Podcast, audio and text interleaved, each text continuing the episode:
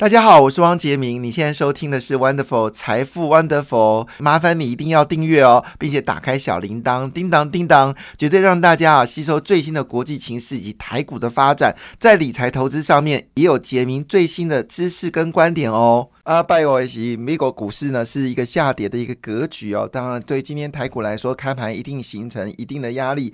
晶片法案通过之后呢，市场还是要面对的问题是，到底美国景气好与坏哦？那因为刚刚公布了美国七月份的这个采购经营指数哦的初值哦，看起来并不是很妙哈。那七月份的初值里面显示，美国的服务业数据已经正式跌破五十分的荣枯线哦，分数是四十。七分哦，这个分数非常非常糟糕，表示呢，美国这一连串的升息呢，确实已经让美国的内需市场已经有渐缓的一个状况。那因为七月份并不属于第二季了哈，七八九月是第三季，所以大家还是关心第二季的 GTP 到底会负多少哈。我直接讲白是负多少哈，不是说要是多少。所以呢，种种情绪呢，也使得美国股市在礼拜二礼拜。礼拜五的时候状况不太妙，那美国的社群呃巨擘 Snap 啊也公布业绩啊，真的是差是有赚钱，但赚的比以前少，差强人意。就股票一口气大跌了超过四十个百分点，直接拖累纳斯达克股价下跌哦。那一样到英特尔股市呢，也在晶片的法案通过之后呢，也中了一个表现呢重挫，主要传出来中芯半导体竟然可以做七纳米，所以呢拖累了这个道琼斯股市呢直接下跌哦。所以你。礼拜五去基本上是坏消息比好消息多了哈，那这个是影响所及呢，包括了呃台积电的 ADR 跟联电 ADR 都下跌哦，那台积电 ADR 是下跌超过一个百分点，而联电 ADR 呢直接大跌了超过三个百分点。有消息指出哦，中国的成熟制程呢已经开始降价，所以今天呢整个就是以我们台湾呃所谓成熟制程就指的是二十纳米、二十八纳米以上的制程哦。那这个事情呢，当然一定冲击到了联电跟利基电哦，所以联电跟利基电的股价今天可能会承受极大的一个压力了哈。但是呢，当然中国降低成熟制成的一个价格，代表是中国内部的晶圆代工的需求可能是有一些放缓，也就间接证明一件事：中国经济出了一些问题。但问题来了，就是中国的电动车不是这个数量增加一倍吗？那为什么这个中国的代成熟制制制成代工还在往下降呢。好，那某种程度，因为最近他们盖了大量的晶圆厂哦，那这晶圆厂的品质到底好不好，也造成价格的下滑。那今天会不会冲击到联电，会值得去关心的要件了哈？那礼拜五的美国股市呢，基本上费半指数是跌掉二点五五个百分点，不论是 AMD 或者美光，股价都是全面下跌，跌幅两到三个百分点不等。那么纳斯达克只是下跌一点八七个百分点，而 S M P 五百下跌了零点九三个百分点，道琼工业指数呢下跌零点四三个百分点。中国股市全面下跌哦，因为房地产的风暴似乎是没有办法解释呃解决哦。而另外一个部分来看的话，中国的人口呢也形成一个断崖式的一个出生率下滑的一状况。那加上李克强认为经济不能下猛药，必须要缓慢的复苏，也让中国经济充满许多不确定性。当然跌。幅还好啦，就是上海只跌掉零点零六个百分点，深圳是跌掉零点四九个百分点，跌幅都比美国股市来的低呀哈。那欧洲股市呢是反弹的，但反弹幅度呢也都非常的小。那么亚洲股市则是呈现了。非常漂亮的一个上涨格局哦。那么印尼股市呢上涨零点三三个百分点，印度上涨零点七个百分点，马来西亚则是大涨了一点零七个百分点哦。新加坡上涨零点九二个百分点，菲律宾股市呢则是上涨零点一二个百分点。俄罗斯股市持续休市哦，现在数据还是在七月八号的数据。好，那么整个而言来看呢，整个。这一周最重要的讯息，当然就是美国联准局要公布利率会议了。因为受到了就是密西根消费信心指数呢跌到只剩下五字头，加上整个服务业数据指标已经跌破了这个五十分，那么以及小麦价格已经趋缓，汽油价格持续下滑。现在美国一加仑汽油已经降到四块美金一桶，一加仑已经跟之前的五块四已经是不不相同了。油价稳定在一百块钱以下，所以美国通货膨胀呢确定在六月份是高点。七月份会缓步下滑，但想缓步下滑的速度不会太快，使得美国联准局真的有必要一口气升四码吗？看起来有消息指出，很可能是三码。但是主要原因是因为美国的房价还是维持高档，虽然成交量已经下滑，而这次美国房价上涨是美国必须要去面对的问题。中国经济的问题就是来自于美国，中国的房地产占中国经济超过百分之三十，而房价已经涨到全世界最贵的平均值一个角度来看，所以很可能是升三码。九月份原本要升三码，可能会降两码，剩下十一月跟十二月升一码，那甚至到十二月份就不会再升息，跟。大家预期的明年会升息，可能有状况不一样。但是如果美国第三季 GDP 是持续下滑的话，搞不好十一月跟十二月升息的状况就会降温哦。这个也使美国呢正在寻求一个所谓恐慌的极致，就是相对的买点。好了，另外一部分呢，就是呢市场认为哦。这个未来一年衰退的几率已经高达百分之六十哦，甚至有人百分之七十认为美国衰退的几率已经大幅的增加。所以会不会有人认为下半年的时候不但不会升息，反而会降息呢？好，这也大家所关心的部分。但其实美国最重要的事情不是升息跟降息，而是要把量化宽松尽量的赶快解除。其实这量化宽松才是造成美国通膨的影响。但是如果美国非常快速的把量化宽松资金从市场抽离的话，这部分对台股来说形成一个很大的压力，外资会势必卖出台股哦，这也是市场所要关注的一个角度。那也就是说呢，到底整个国安基金的会被持续的加码，这也是变成大家所关心的一件事情了。好呢，当然在国在最重要的事情里面呢，好，今天其实各大媒体谈的股票叫正威哈，那。这个是两大媒体都呃，甚至我们说其实新闻都谈到正威。那正威呢，其实是呃郭台强的的公司啊，跟郭台铭比较没有直接关系哦。那这个消息主要原因是因为他转投资的深威能源呢，基本上会大量的挹注获利哦。那加上零组件相关的业绩受到中国风控减少之外呢，还有通路业者大量吸这种上市哦，双双进入到旺季哦，所以呢。下半年渴望转盈盈旺季哦，这是今天呢其实各大新闻的一个主要的特质哦。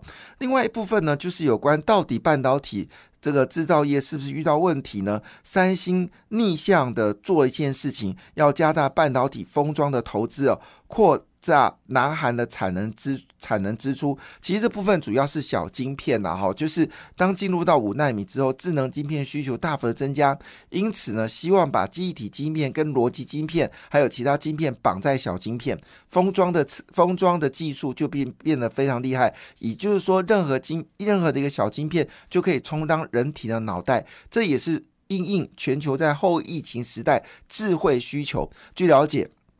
这个台积电呢，在竹南的这个封装测试产能得到国际认可，甚至要增产哦。所以台积电在小晶片的发展恐怕会越来越强劲。好，那么当然在下半场的一个股票市，下半年股票市场里面最关键的，当然就是电动车了，这是毋庸置疑的一个方向哦。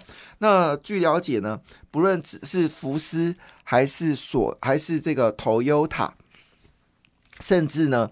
这个通用汽车呢，都找上台积电哦，来做下一世代的这个晶片、汽车晶片的研发。那中国呢，也是开始如火如荼的发动所谓自驾车的研发啊。这场战争呢，似乎是越来越激烈。那么红海呢，也入股了紫光哦。那么当然，红海的动作也非常的大了哈。那主要原因是希望在这个六兆美金的一个电动车市场里面，夺夺取最大的一个市占率。各个电动车市场呢都开始摩拳擦掌。那红海进行的状况是相对稳定。据了解呢，它跟玉龙啊已经要出款 Model C 呢，可能就在今年的九月份就有机会亮相。这是台湾第一款自制的电动车，而玉龙股价呢，当然一定薄扶摇而直上。这里面用的完全是红海的大部分的技术哦，包括电池以及瞬间加速的能量以及耐持久性哦。据了解，加满加满电呢，大概可以。跑到七百公里哦，这恐怕是目前电动车最久的耐久性哦，那我们就值得关注。当然，现在目前为止呢，索尼哦也跟本田合作。那我们知道索尼呢本身也发展电动车哦，它的电动车呢比较是所谓的呃，就是我们说的。比较是一种意向式的，要证明索尼在电动车晶片里面呢是具有一席之地。那现在索尼呢已经吸呃吸收本田呢晋级电动车哦，软硬实力呢在二零二五年呢会发动它的新的车子，二零二五年呢，好，那据了解呢，红海如果在今年年底真的可以跟玉龙啊把 Model C 推上市的话呢，那么就会从原本二零二四年量产会提升到二零二三年量产吗？那红海的大跃进是不是可以值得关注呢？另外，法拉利呢也开始呢要纯卖要供纯电动跑车哦。那么特斯拉公布业绩呢也比预期更好，使得整个电动车题材越来越丰富哦。那这里面呢，其中最重要的事情就是有关车用二极体哦。那么在很多的媒体都已经说，车用二极体呢已经成为今年最主要的一个攻击的方向。主要车用二极体呢，在以前哦都是掌握在欧美市场。但是因为现在晶片不够，欧美的五大厂呢，基本上已经没有办法供应足够的二极体，使得台湾呢的二极体从消费二极体呢转变成所谓的车用二极体哦，这也是最近最重要的一个讯息，市场也非常关注这样的一个消息到底会产生什么样的一个变化呢？好，那当然这里面今天媒体就指出哦，整个电动车呢。基本上呢，会采用比较多的二极体哦。那其中以台拜、强茂、德维、鹏程哦，整个需求会大幅的增加。而台湾的股价呢，最近其实表现呢也越来越强劲哦，是值得去关注的。不止如此哦，事实上呢，包括。这个台积电的子公司呢，彩玉哦，它也开始接受了所谓的车用车载镜头话术哦，那么助攻全年的营收。那么这个彩玉呢，它的代码是六七八九，那主要是它最大的客户叫做豪威啊，Omni Vision 啊，大举布局汽车电子商化的需求，使得车用镜头的话术大幅的增加，也使得车载镜头的用量采用这个呃彩玉的。订单大幅的增加哦，那全年营收跟获利呢会持续的增加，而彩玉呢是台积电旗下的光学元件的封测厂商哦，那不止如此哦，事实上。红海的商机似乎也不止如此哦。另外呢，跟车用有关的还包括了呃，先讲这个红海，等我再说。我们先来看哦，就是 No Flash。那 No Flash 呢，基本上是一个比较老旧的技老旧的技术哦。早期的这个消费性的商品呢，都采用是 No Flash。后来 No Flash 出来之后，No Flash 曾经停滞了很久的时间，也造成了旺宏的股价曾经最低只有五块钱，华邦电的股价呢，曾经也跌破了十块钱哦。但是呢，受受到，因为 No Flash 比较耐耐热、耐久、耐高温哦，所以车用电子的记忆体呢，基本上采用的是 No Flash。